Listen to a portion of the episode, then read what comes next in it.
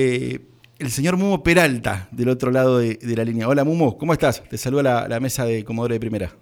Hola, ¿cómo están? ¿Todo bien? Bien, bien. Bueno, eh, haciendo un poquito de memoria, eh, recuerdo ese partido, si no me falla la memoria, 26, 27 años ya pasaron. recuerdo que fue 5 a 1, goleada de ustedes ante la selección chilena.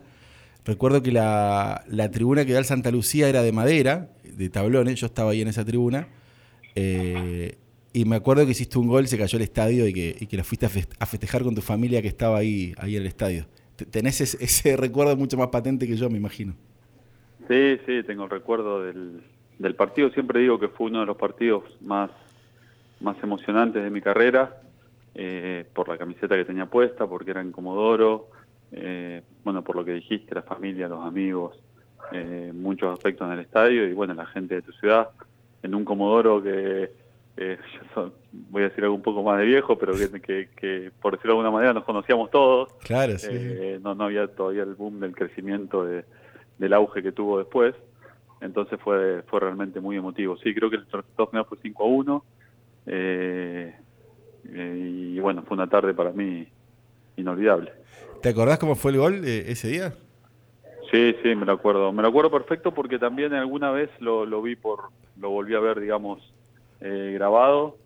Eh, una jugada por izquierda, un centro atrás y yo paro la pelota con amago que voy a patear de derecha y, engancho para mi zurda y defino cruzado de zurda.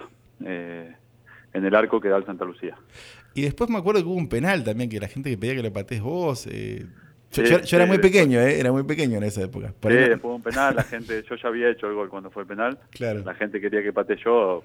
Eh, eh, José, para nosotros en esa en esa época, recién empezando en el 17, José era buenísimo con nosotros, pero una imagen fuerte y, y jamás hacíamos algo que no que no esté dictado, digamos, eh, por el cuerpo técnico y el cuando decís José cuando decís José vamos a contarle algún sí, José Peckerman para algún desprevenido que, que José Peckerman era el técnico con Hugo Tocali y nos daba un montón de libertad para jugar era muy bueno con nosotros pero sí lo eh, teníamos que seguir siempre las eh, las reglas afuera dentro de la cancha era muy estricto en eso. Eh, y bueno, el encargado de patear era el leche, la paglia, me acuerdo que me miró como diciendo patear, y digo, no, estás loco. y pateó leche, sí. Sí, me acuerdo. ¿Te acordás, te acordás de los, compañeros que tenías en ese equipo, en esa camada? Sí, sí, me lo acuerdo bien porque eh, después no cambiaron mucho y jugamos, eso fue en el año, creo que fue en febrero del 95 eso, y después jugamos Sudamericano y Mundial. Eh, esa, esa camada quedamos, quedé con relación con la mayoría. Claro, de los que llegaron a primera más y ganaron todos después, claro, salieron campeones después, claro. No, después muchos salieron campeones con el sub-20. En sub-17 nosotros salimos terceros en el Mundial. Perdimos con Brasil la semifinal, que aparte es el, mejor puesto de un sub-17 en un Mundial argentino, porque en sub-17 le cuesta mucho más a Argentina ganar que en sub-20. Hay un tipo, viste que gana mucho los africanos, los equipos más desarrollados en esa edad. Eh, y no, te decía, Comodoro, de los que recuerdo yo que seguro vinieron, eh, vino Rolfi, que entró por Pablo Aymar, que vino también Pablo, y Pablo tuvo un golpe en la cabeza, un pelotazo, y, y Rolfi entró por él, eso me lo acuerdo, vino César Lapaglia, vino Aldo Ducher, eh, de los que llegaron a primera, esos cuatro vinieron seguros, porque después en ese equipo jugaba Poroto Cubero, jugaba eh, Cuchu Cambiazo, pero no vinieron a Comodoro. Vino Leo Ávila también ese partido, que, que después jugó en la CAI, no sé si, te, recordás, que ahora es ayudante de campo de, de Gabriel Milito. Eh, vino Daniel Islas, el hermano de Luis. Que, atajó un penal ese día, si no me falla la memoria. Atajó un penal, atajó un penal, exactamente. Dani atajó un penal, que después, bueno, sí jugó bastante en primera. Eh, así que nada, después vino la base del equipo que, que fuimos al Sudamericano y al Mundial. Mumo, eh, te quería hacer una consulta. Asumo que también eh, esa relación que, mantuviste durante toda esa época, bien comentados que vino Pablo Aymar, que hoy por hoy es, el entrenador eh, de la selección argentina sub-17, fue de gran ayuda para poder traer a la selección y que venga a jugar con, frente a Chile en lo que se va a rememorar un partido de hace 27 años. Sí, sí, obviamente fue clave porque en realidad todo empezó nosotros el año pasado, yo con, de, los chicos con los que más me veía, bueno, Bernardo Romeo, el, el mm. gerente de selecciones juveniles, con él yo jugué mucho, sub-20, también tengo una, gran relación, eh, y después fue gerente de San Lorenzo mucho tiempo, y yo lo veía, lo seguí viendo bastante seguido. Con Pablo, la verdad que tenemos, eh, nos vemos bastante seguido cuando yo voy a Buenos Aires, siempre salimos a comer, con justamente con César Rapaglia y Pablo, los tres generalmente nos juntamos. Entonces yo gestioné para que vaya a jugar la calle al predio de Seiza cuando mm, fuimos a Buenos Aires el año pasado y demás.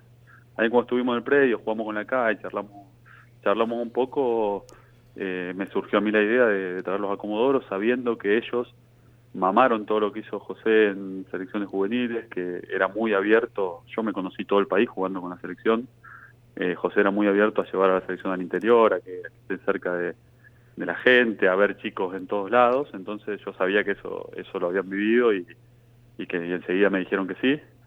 Así que bueno, cuando volví a Comodoro, no sé hace cuánto fue, lo fui a ver a Hernán Martínez, eh, del ente Comodoro Deporte, y le dije que nada, que si, que, yo hacía la gestión y que, que si ellos eh, nos daban una mano, lo estaba para hacerlo, enseguida me dijo que, que sí, arrancamos y bueno, acá estamos.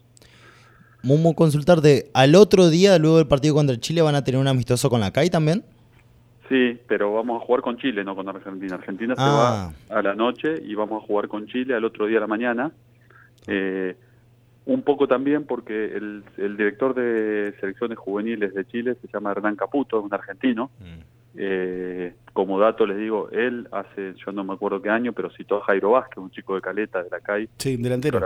él, claro, él era el técnico cuando lo llevó al Mundial Sub-17 para Chile, y él sabe que acá hay muchos chicos con, con descendencia chilena, y, bueno, yo lo había charlado varias veces con él en mis viajes a Chile y demás, y cuando concretamos este partido, bueno, concretamos jugar al otro día para un poco para para ver el nivel que, hay acá en Comodoro. Eh, vamos a jugar con la CAI, pero yo seguramente ya me voy a poner en contacto por ahí con, con algunos clubes que ya tengo algunos chicos vistos, como para que tengan la oportunidad de jugar y demás.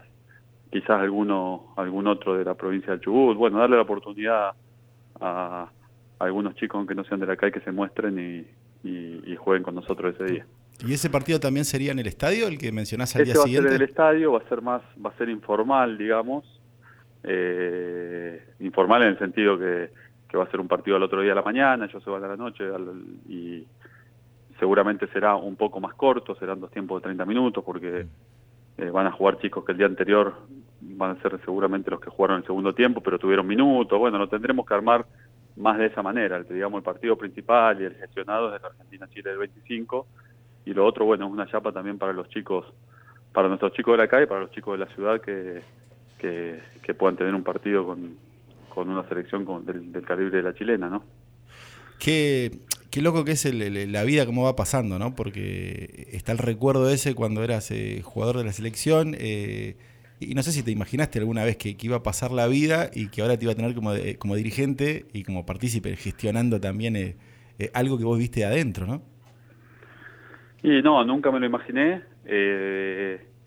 y es una mezcla, obviamente, porque yo soy mucho de mirar para adelante. Yo cuando dije voy a dejar de jugar al fútbol, ya sabía el otro día, ya tenía mis actividades, no, no, soy muy de, de, quedarme mirando para atrás, eh, pero obviamente me trae nostalgia. Eh, yo, o sea, viste lo que dicen todos los jugadores de fútbol, sos jugador de fútbol toda la vida, lo que te gusta, eh, y si podría, si me hubiera dado el cuerpo, seguiría jugando hoy. Y me gustaría volver atrás para volver a jugar ese partido, y todo lo que nos pasa a todos los jugadores. Y yo soy muy de mirar para adelante, pero realmente estos momentos así sí son momentos de nostalgia, porque recuerdo muy bien el partido, porque recuerdo las emociones que tenía, el antes, después. Eh, también fue un partido un poco que a mí me, me, ayudó, me ayudó a consolidarme en la selección, porque no es que yo estaba ya hace mucho tiempo, yo casi no había jugado partidos oficiales, yo había entrenado y había jugado creo uno con, me parece que con Chile en Chile, que fue mi primer partido oficial, había jugado uno en cancha independiente, un un partido contra un equipo que no, digamos, no era un partido contra otra selección. Eh, antes de la final Independiente Flamengo, creo que fue una Supercopa, no sé si se recuerda, del año 95, jugamos la previa y no sé si había jugado algún partido más. Y bueno, venía ahí eh, remando, ganándome un lugar y ese partido acá en Comodoro eh, a mí me fue un empujón para, para consolidarme y, meterme ya del grupo que, que iba a viajar a los a los torneos, porque era aparte había jugadores que jugaban muy bien, yo recuerdo que Rolfi Montenegro quedó afuera. Claro, mira. Por dar un, ejemplo, ¿no? Sí, sí. Claro, juegan todos bárbaros, todos, todos crack. Eh, te quiero aprovechar estos minutos finales, eh, para, para, sacar, para sacarte un ratito de, de, esta novedad, de esta noticia, y meterte un poco más acá en el plano doméstico de todos los días. Eh, tu mirada como dirigente hoy, eh, ¿qué es lo, el, análisis que vos haces o las sensaciones que te, que te deja o, el pensamiento que, que, podés tener en cuanto a lo que sucede hoy en la actualidad del, fútbol de Comodoro, eh, con las elecciones que, no se sabe bien cuándo se van a realizar, algunos clubes que quieren que comience el fútbol antes de las elecciones, otros que quieren esperar, otros que dicen que si esperamos no, van a, no va a cerrar el calendario en diciembre. ¿Cuál es tu visión de todo esto?